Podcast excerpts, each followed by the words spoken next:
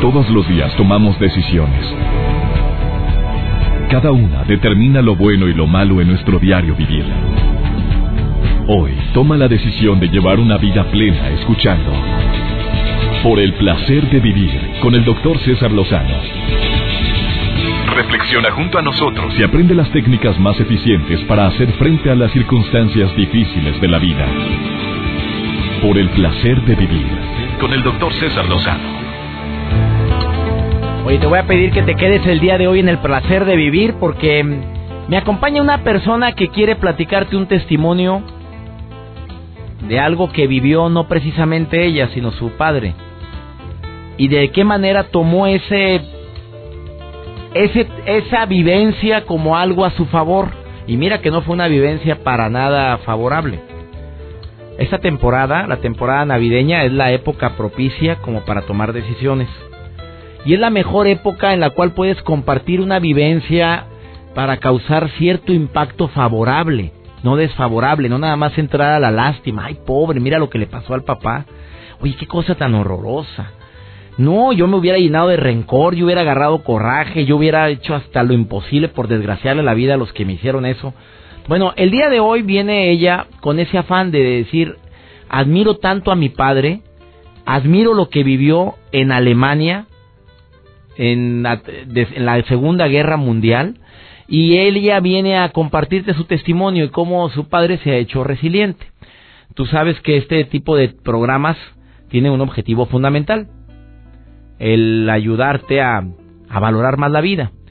Su papá estuvo en un campo de concentración, específicamente en el más conocido, en el en Auschwitz. Bueno, en Auschwitz se vivieron las peores vejaciones y horrores que pudieron sufrir millones de niños y adultos judíos y polacos que fueron transportados a ese horrendo lugar y donde los hicieron trabajar durante varios años ante las peores circunstancias, entre las circunstancias más adversas. Una hija de un sobreviviente está aquí y viene a platicarte su testimonio. Te pido que lo escuches, el testimonio y que escuches el mensaje que tiene ella como hija de un hombre que, que padeció los horrores de la Segunda Guerra Mundial en un campo de concentración. El conocimiento da seguridad es una frase de este programa. Y el conocimiento también nos ayuda a que este tipo de crímenes no vuelvan a ocurrir. Aunque seguimos pensando todos los mexicanos y estamos totalmente impactados e indignados por lo sucedido con estos 33 42 estudiantes con lo sucedido con estos 43 estudiantes en Ayotzinapa. Creo que es algo que, que decimos, qué cosa tan espantosa y por ningún motivo las comparaciones son válidas en este instante, pero pleno siglo XXI y seguimos viviendo atrocidades semejantes a las de la Segunda Guerra Mundial. Por favor, en lugar de avanzar vamos en retroceso. Por supuesto que alzo mi voz a favor de todos esos padres y toda la gente que sigue con esa indignación y esperemos que este crimen no quede impune por ningún motivo. Bueno, esta desaparición no quede impune. Em, antes de iniciar con este testimonio, déjame compartirte algo que, que me impresiona de lo que hasta dónde puede llegar la visualización. Ese poder que tenemos los seres humanos de imaginar, de, de ver a través de, de, los ojos cerrados o abiertos una escena de algo que tú deseas. Esa visualización cuando empiezas un tratamiento y te visualizas ya sano. La visualización de alguien que se pone a dieta, época muy propicia, no ahorita, en tres semanas o cuatro como para ponerte a dieta y decir ya, basta. Eh, esa visualización de una mujer que dice tengo 30 kilos más de más y voy a bajar antes de un año 20 kilitos y se visualiza así con medidas como siempre ha deseado. La visualización de una persona que desea ser una mejor persona, un mejor padre, un mejor hijo, un mejor estudiante, un mejor trabajador. Bueno, si tú eres de las personas que te gusta visualizar, por favor no súbele al volumen de tu radio con esto, no dejes de escuchar esto que te voy a compartir.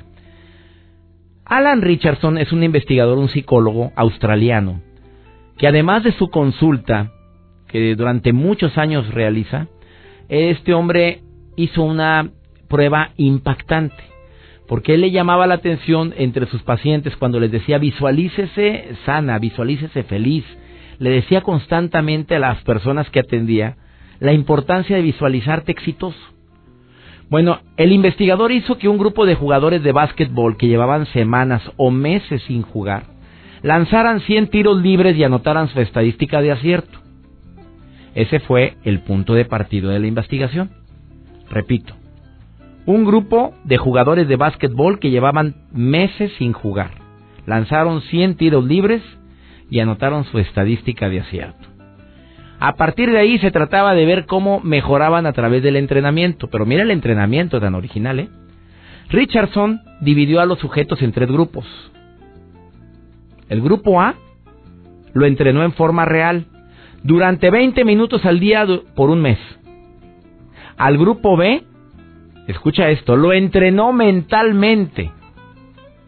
O sea, le dijo que a través de la visualización hicieran o imaginaran como que el balón entra a la, cesta de, de básquetbol. Y el grupo C tenía que olvidar el básquetbol durante ese mismo periodo. Ahí te va el impactante resultado de este investigador australiano Alan Richardson. Al finalizar ese tiempo, todos volvieron a lanzar una serie de 100 tiros. Y estos fueron los resultados, aquí los tengo. Los tiradores del grupo A mejoraron sus estadísticas en un 24%. Los del grupo B lo mejoraron en un 23%. Así como lo oyes, ¿eh?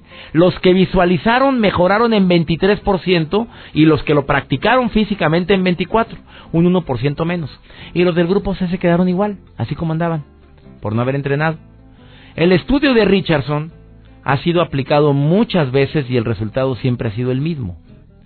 El entrenamiento en visualización llega a ser tan eficaz como el entrenamiento real para las personas que ya tienen nociones del deporte en cuestión. Claro, si nunca has jugado, pues olvídate. Claro que no funciona, tienes que tener nociones. Y si unimos los dos tipos de entrenamiento, pues ya sabrás el éxito. Tampoco vaya a ponerse usted a dieta y decir, va a ser dieta visualizar. Ah, por favor. No, no, no. Bueno, no te vayas después de esta pausa. Quiero que escuches el testimonio de esta persona que está aquí en cabina que ya llegó y que viene con la mejor intención a decirte, oye, vale la pena, por, por supuesto, conocer historias como esta, la de su padre, Raquel Slosher, de Bassini. ¿Lo mencioné bien? Ah, qué bueno. Quédate conmigo. Escucha a Raquel, por favor, después de esta pausa. Por el placer de vivir con el doctor César Lozano. Tengo el gusto de tener aquí en cabina a Raquel Slosher de Bassini. Ella es experta en psicología transgeneracional. Se oye muy elevado esto, pero habla de esa mm, capacidad que tenemos los seres humanos para potencializar eh, los patrones que vivimos en nuestra infancia, en, eh, a través de nuestros padres pero a nuestro favor, tanto no, nada más en las relaciones interpersonales, también en tus relaciones de pareja, en tus relaciones con contigo mismo. Eh, pero lo que más me impacta de todo tu amplio currículum, bueno, que aparte es conferencista en América, en Europa, en Sudáfrica, en, en Sudamérica, ha estado también eh, impartiendo maestrías desde hace tiempo en psicología transgeneracional y es un honor, mi querida Raquel, que estés hoy en el placer de vivir, amiga. No gracias, Gracias. Qué gusto. Ella vive en el Distrito Federal, ella es mexicana, pero, pero poca gente sabe que su papá es sobreviviente del campo de concentración de Auschwitz. Así es. Tiene su número marcado 111907 y tengo el privilegio de ser hija de un hombre que aprendió a vivir sin rencor. A ver, a ver, a ver. Qué fuerte esto. Eh, Salomón, don Salomón Slosher, que ojalá y me esté escuchando ahorita, 90 años de edad.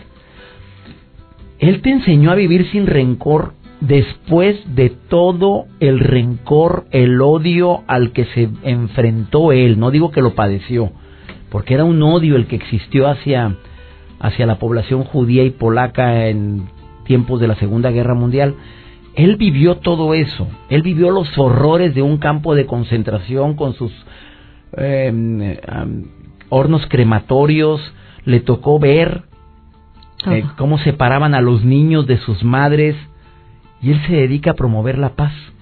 Pues mira, él, él decidió, y es una frase que todo el tiempo dice, dice, mi venganza fue vivir una vida buena, tener hijos, tener un trabajo honrado, procrear, tener buenos amigos.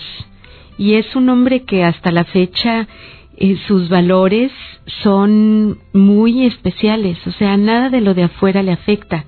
De repente tenemos nuestro intercambio de ojos así de entraba a algún lugar, por ejemplo, siempre y contaba y yo no entendía. Contaba, contaba cuántos caben, cuánto esto, cuánto hasta que fui con él a Auschwitz. Hicimos la visita, yo eh, tenía, me invitaron a una conferencia a Alemania y yo me había prometido jamás pisar suelo alemán porque obviamente y, la hice cuando vas a cumplir las pobres las promesas a los 16, 17, 18 años y a los me invitan a una conferencia de constelaciones soy la única latinoamericana invitada dos mil personas en Alemania en Alemania y yo empecé a sudar y decía, pero ¿qué me está pasando con mi cuerpo? Porque trabajamos mucho estas cuestiones del trauma social que se expresa en el cuerpo. Y entonces le hablo a mi papá y le digo, ¿sabes qué? Llegó el momento de ir juntos, no puedo ir sin ti. Y un amigo alemán, encantador, que me conocía, me dijo, yo cancelo todo, te llevo con tu padre este viaje. Entonces fuimos a ese viaje, me enseñó todos los lugares, entendí todo lo que había pasado, cuando regresé de ese viaje entendí por qué contaba todo el tiempo, porque los nazis entraban en las mañanas, que era el único momento que entraban en las barracas. Él estuvo en Auschwitz-Birkenau, que es... En las barracas es donde tenían a la gente confinada, eh, que eran que 100, 200, 300 en unas especies de establos. Sí, Esas son las barracas, para explicarlo un poquitito más. Ajá, 500 personas En, en literas chiquititas que metían tres, cinco personas en cada piso, entonces tenían que estar eh, verticales y si se movía una se tenían que mover todas, pero además eso hace hacinamiento, enfermedades. Entonces, en las mañanas, ¿por qué mi papá contaba tanto? Se quedó como un ritual de vida, porque todas las mañanas contaban a los vivos y sacaban entonces a los muertos y volvían a llenar con los trenes que llegaban cargados de personas, volvían a llevar. A llenar. A llenar. Entonces, cada fue muy impactante, César, estar ahí y, y adoro que me permitas transmitirlo a tu audiencia, porque producto de ese trabajo fue que al regreso, una noche escribí toda la experiencia, pero para transmitirla como me fue transmitida. Entonces escribí un libro que para mí va a ser una pequeña memoria del viaje y dije, bueno, esta es mi responsabilidad con mi padre, que no se pierda su dolor. Y escribí un libro dirigido a niñas y niños donde les enseñaba a través de la vida de, de mi padre, de lo que él vivió, y con mi hija de seis años entonces, entre ellos dos, mi, hija le preguntaba a su abuelo por qué traía el número y mi papá le respondía. Yo tomé nota de lo que, de lo que decía, sumé lo que a mí de pequeña me dijo y además con la experiencia de ver las consecuencias de la violencia, lo que hice es escribir un libro donde le enseño a los niños tres cosas. ¿Qué es el prejuicio? ¿Qué es la discriminación? Y las consecuencias de la violencia social a través de la historia de un sobreviviente de Auschwitz. Pero además me borré. O sea, yo no aparezco en el libro más que a lo mejor en un parrafito. Lo que hice es que la generación del abuelo se lo transmite a la nieta. Y entonces se perpetúa el mensaje, que es mucho más intenso. Y para mi sorpresa, no es, yo no te puedo decir que yo lo he hecho, el libro ha viajado por sí mismo, entra a las manos de alguien, decide meterlo a un concurso, decide no sé qué, sale de 10.000 libros entre los 100 seleccionados por la SEP para convertirlo en proyecto nacional de lectura en las, en las bibliotecas de aula, compran 58.000 ejemplares, y así como esto han pasado todo. Herder, que es una editorial súper acreditada, le llevo el libro y me dice, nosotros no nos dedicamos a niños, pero lo voy a ver. Y a, las, a los 10 días regresa y me dice, lo publico, porque tenemos responsabilidad con la memoria histórica para que nunca, se jamás... Olvide, se olvide lo que se vivió allá, lo que... Pero ¿cómo lo, trans... ¿cómo lo transformó tu, tu abuelo, tu padre, perdón? Es que sí, estás muy joven, niña, por eso me, me voy con la finta. Don Salomón Slocher lo transformó eso se llama resiliencia, amiga. Exacto, exacto. Tú eres una mujer resiliente, tu papá es un hombre resiliente. Así es. De un dolor tan grande lo transformaron. Repíteme la frase matona. Mi venganza es... Tener una vida buena, procrear, tener hijos, tener un trabajo honrado y seguir vivo. Esa es la venganza en contra de quienes lo tuvieron preso cuánto tiempo. Dos años en el campo de concentración de Auschwitz antes de eso como esclavo trabajando en un campo de, trabajo en Lodz desde los 14 años.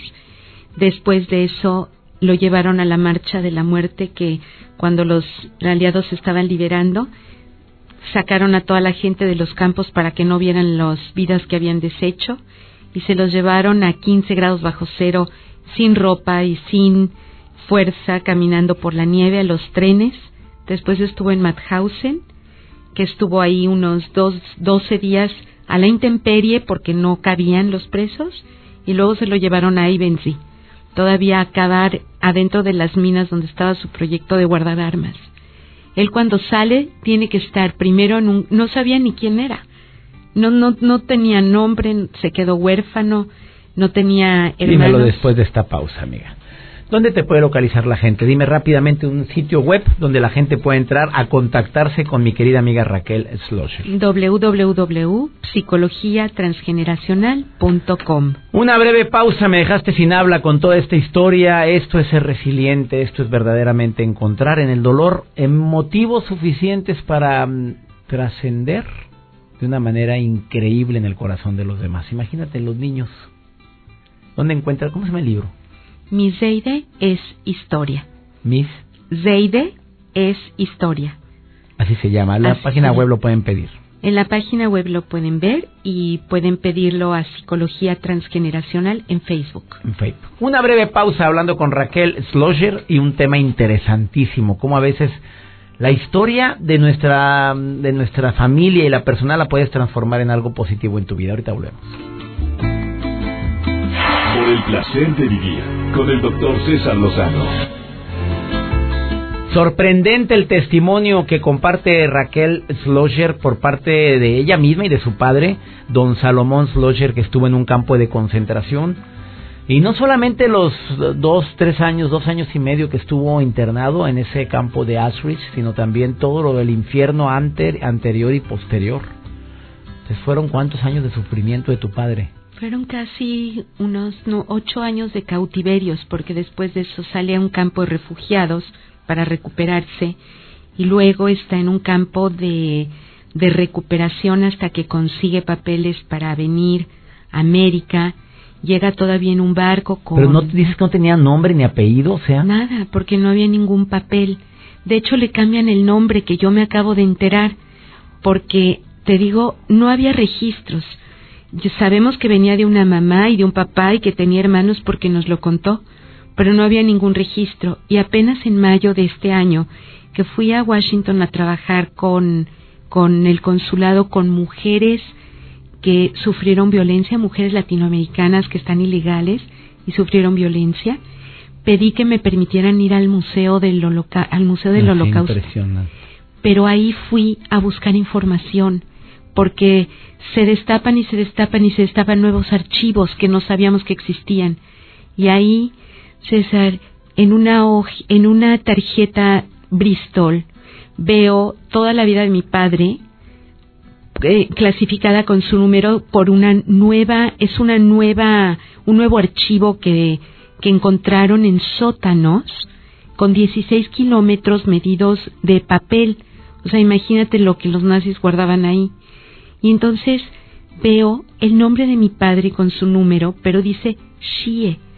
Y entonces le y decía en Mauthausen, cuánto tiempo estuvo en Auschwitz, en era su clasificación de todo su dolor. O sea, los alemanes tenían eh, por número, obviamente, asignado a cada ser humano, pero tenían su archivo personal. Perfectamente. O sea, tú tenías tu número, tenías tu historia y cuántos hermanos tienes y todo lo tenían clasificado los alemanes. Todo. Hicieron todo una una sistematización previa para saber cuánta gente van a matar, cómo la matan. Los presos ni nadie tenía una cámara. Todos los videos, todos los filmes eran para que ellos pudieran reproducir el buen trabajo que tenían. O sea, las imágenes que hemos visto de los campos de concentración, porque eh, las puedes encontrar en Internet, fueron grabados por los propios alemanes, pero para certificarle al mundo toda la maravilla que habían hecho. Exacto. Hazme el favor. Exacto. Y, y curiosamente había una mi hija que acaba de estar en campos de exterminio porque estaba en un está en un programa de líderes juveniles y fueron a visitar me dice mira lo peor fue preguntar por qué había una tina en uno de estos lugares. Y lo que pasa es que los nazis, después de trabajar, matar gente, humillar, se bañaban, se arreglaban y se iban con sus familias. O sea, era una desconexión de lo humano impresionante en un pueblo que, que vio a los grandes filósofos, a los grandes músicos. Entonces, es como no darte cuenta que lo peor de lo humano salió ahí. Entonces, los que tenemos la responsabilidad de haberlo vivido, no directo, pero indirectamente, con la tristeza de nuestros padres, con la imposibilidad de, de salir, con las migraciones forzadas, con todo lo que ellos vivieron, tenemos la responsabilidad de que no se olvide. Y bueno, eres el primero que lo sabe, que el mes que entra, y para celebrar los 70 años del final de la guerra, que es el año que entra, elaboramos eh, este mismo libro de Mis Deires Historia. Igual viajó, como viajó a la SEP. Un día le hablé a una mujer que estaba haciendo libros interactivos, un encanto, Sandra Masi. Llego con ella por teléfono, una mujer ocupada, y le digo, habla Raquel Schlosser y me gustaría ver lo de tus libros. Me dijo, ¿cómo? Pero si yo los leo con mis hijos, ¿cómo? Si en la escuela lo promueven. Entonces me dijo, vente mañana, cerramos el contrato. Cuatro diseñadores extraordinarios estuvieron trabajando en las ideas y vamos a hacer este libro, ya está, lo vamos a subir a la nube de, de iTunes. Va a ser, es interactivo y vamos a intentar que las niñas y los niños que lo bajen se vuelvan embajadores de la paz. Van a tener interactividad, van a poder hacer juegos sobre prejuicio, discriminación, van a ver la guerra, las situaciones, van a escuchar de viva voz contra los negadores del holocausto, van a escuchar y ver a los sobrevivientes hablando, contando lo que les pasó cuando les ponían la estrella amarilla, contando lo que les pasó cuando eran chiquitos, cuando cuando no los dejaron entrar a la escuela de repente, contándolo de su propia voz, porque ya, ya no tenemos mucho tiempo. Tiene 90 años, los que eran jóvenes. te voy a contactar con Ruth Gladbert Gord, que es sobreviviente y ha estado en mi programa. Estuvo en este placer de vivir hace cinco años y es sobreviviente del holocausto. Te voy a contactar con ella. Vive en Miami se convirtió en enfermera y es una mujer también resiliente y se dedica a dar pláticas para que esto no se olvide. Y nunca le suceda a nadie, porque ese es el objetivo, a nadie. Amiga, me dejaste de lado con todo este testimonio. Yo sé que el público está igual contigo. ¿Dónde te pueden, repite, dónde te puede localizar la gente? www.psicologiatransgeneracional.com o en el Facebook Psicología Transgeneracional. Amiga, gracias por haber venido el día de hoy al placer de vivir y que ese libro se lea en todas partes. Entren a esa página y el libro se llama. Mi Zeide es historia. Zeide es abuelo en Irish. Deide es en, Irish, en idioma. Mis Deide es historia. Qué belleza. Salúdame a don Salomón, por favor. Espero algún día tener el honor de conocer a ese hombre. Será el nuestro. Oye, es, y es cariñoso, es noble, es bueno, es sonriente. Es igual que tú. A ver, me quiero imaginar a tu padre con tu sonrisa eterna que no la has quitado en toda la entrevista, mi querida Raquel. Pues estoy feliz. ¿Y así es tu padre? ¿Así es? Sí. Él siempre está contento. Cada vez que le hablo y le digo, Pa, ¿cómo estás? Me dice, bien es la palabra. Nunca ha hablado bien el español, habla siete idiomas que aprendió en la calle. Pero bien es la palabra. O sea, es... Estoy y sigue llegando a todo lugar y cuenta. Y cuenta. Cuenta los vivos. Cuenta los vivos. Una breve pausa, no te vayas. Esto es el placer de vivir. Por el placer de vivir con el doctor César Lozano. ¿Por qué yo? ¿Por qué a mí? Es una pregunta que nos formulamos constantemente cuando nos enteramos de historias o vives historias no iguales a la que acabas de escuchar, por supuesto. Pero de repente dices, oye, estuve en el lugar equivocado, ¿por qué yo? ¿Por qué a mí? Me tocó esto, oye, fue castigo. Es un error garrafal estar pensando eso constantemente. Es que Dios me castigó. No, por favor, y menos ahorita. ¿Por qué me pasó esta tragedia? No puede ser, no es justo. Y no vamos a encontrar nunca las respuestas, ¿eh? Nunca. Nunca. En algún momento de nuestra vida nos hemos hecho estas preguntas pensando que X circunstancia adversa no debió habernos tocado, no debió habernos sucedido. Suponemos que estamos exentos a sufrir algún tipo de descalabro o de padecer una pena, pero por naturaleza. Todos estamos expuestos a muchas cosas. Y a lo mejor nos toca estar en el momento equivocado, en el lugar equivocado y mira lo que puede llegar a pasar.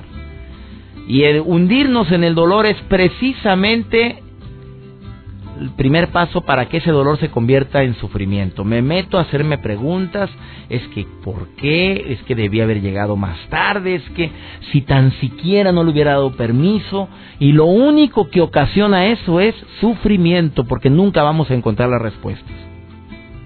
De ahí viene ese dicho, lo hecho, hecho está, sí, por supuesto. Acéptalo, no, cala, cala en el alma. Y más cuando el dolor es inmenso, cuando sufrimos la pérdida de un ser tan amado, tan querido, ni se diga. Yo creo que debemos de estar conscientes de que por el solo hecho de ser seres humanos, nuestra vida puede verse afectada de muchas maneras. Ya sea por causas naturales o por ser parte de una sociedad que en el ejercicio de sus libertades puede influir en nuestra vida para bien o para muy mal. Como las personas que fueron durante tanto tiempo con la inseguridad que padecimos en nuestro amado México, víctimas de, de eso, de la inseguridad tantas personas que se les asaltó, se les robó, se, que estuvieron en medio de una balacera, que me han contado sus testimonios. Claro que es horrible, dices, ¿en qué momento? ¿Cómo no me retrasé cinco minutos? Si hubiera pasado, a lo mejor dos minutos me hubiera tocado y no me tocó. Así como hablas para bien, hay gente que lo habla, pero para muy mal. La madurez de las personas se pone a prueba cuando, cuando nos enfrentamos a situaciones como esta. Reaccionamos a veces con coraje, con prudencia, con entereza. A ver, hay gente que se, se conserva ecuánime, que lo admiro mucho. Sufren más los que, los que se desesperan, los que no tienen la capacidad de aceptar lo inevitable.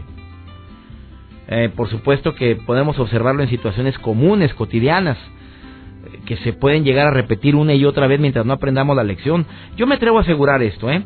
Siempre he pensado y lo, lo escribí en mis libros que el 90% de las cosas que nos ocurren durante el día, nosotros influimos en algo para que sucedieran.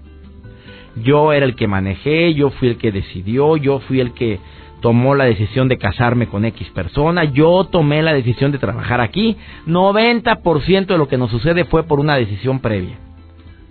O sea, esto quiere decir que en lo que nos pasa, pues solamente un 10% no tuvimos nada que ver. A ver, analízalo y te vas a dar cuenta que es verdad. Eh, y por supuesto que nos cala ese 90%. Y muchos nos vamos a rehusar a aceptar que yo tuve algo que ver en una tragedia tan espantosa como, como cualquiera que estés pensando ahorita. Lo que nos ocurre, el 90%, algo hicimos. Algo no hicimos, o me aceleré en la decisión, o tomé una decisión equivocada, o yo fui el que optó por este camino, y enfrentar la situación es lo que nos ayuda a empezar a superarla aceptar esa responsabilidad sin necesidad de, caer en una eterna culpabilidad por ningún motivo. Lo que intento decir con esto es que obviamente no todo depende de nosotros, pero gran parte de lo que me ha sucedido en mi vida ha sido por una decisión, incluyendo el dedicarme a esta acción, a esta actividad que tanto amo estar en la radio. Si algo sale mal, bueno, de repente he hecho corajes, oye, es que estuvo mal esto, no, no estuvo bien planeado. Sí, pero yo decidí trabajar en esto. Desde ese momento es tomar paciencia, poner los pies firmes en el suelo y decir, bueno, bueno, yo decidí dedicarme a esto. Y la vida sigue. los accidentes, las adversidades, los malos momentos se seguirán presentando a lo largo de nuestra vida. Y si no nos hacemos resilientes, nos carga la fregada. Vamos con el placer de escuchar buena música, dos minutos y medio con Rodrigo Villanueva. Rodrigo, te saludo con mucho gusto. ¿Cómo estás? Por el placer de vivir presenta. Por el placer de escuchar buena música con Rodrigo Villanueva.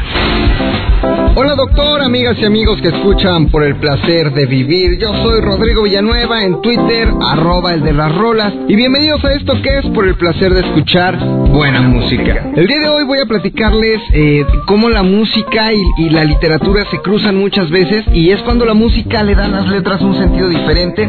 Y uno de los ejemplos que en lo personal más me gusta citar es Eye in the Sky, un tema publicado en 1982 por The Alan Parsons Project.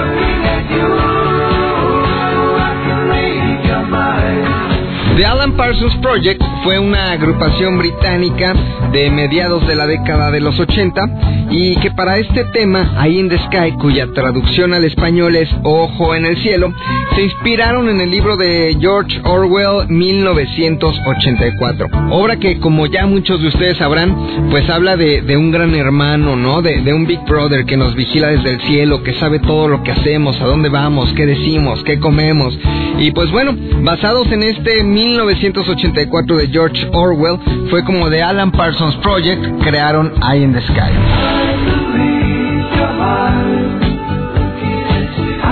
Y es así que este tema, aunque suene un tanto romántico, en realidad no lo es tanto, ¿eh? Porque sí viaja del romanticismo, pero hasta una paranoia impresionante, e inclusive tiene frases como, soy el ojo en el cielo, mirando hacia ti, puedo leer tu mente. Soy quien crea las reglas, tratando con tontos, puedo burlarte con los ojos vendados. Y no necesito verte más para saber que puedo leer tu mente.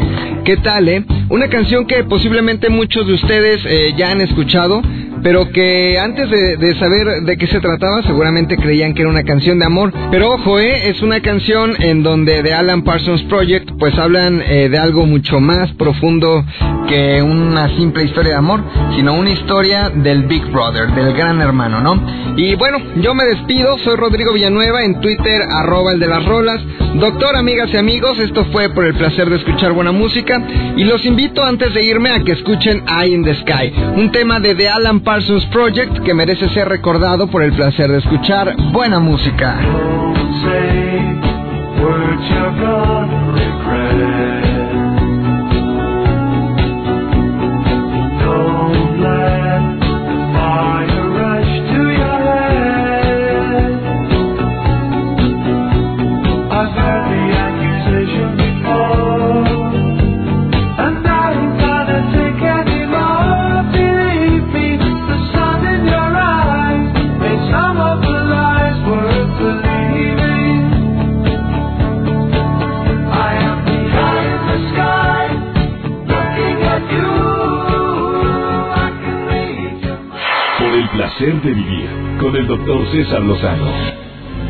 Por favor, no te vayas a perder el placer de vivir en estos días. Hemos querido incluir como repertorio, como parte de los programas que, que estamos compartiendo contigo, algunos testimonios impactantes, no solamente como el del día de hoy. Testimonios fuertes de personas que se hacen resilientes y vienen y toman el micrófono y dan la cara de algo que vivieron con el objetivo de hacernos más sensibles ante un dolor por favor, en estos días no dejes de escuchar el programa del abuso sexual infantil. Un programa actual, un, problema actual, grave, terrible, que afecta a miles de niños. 35% de las niñas antes de llegar a los 15 años sufren abuso sexual, según investigaciones de la ONU. Ve que aproximadamente son 20% de los niños sufren abuso sexual antes de los 15 años y va a venir a este programa en estos días.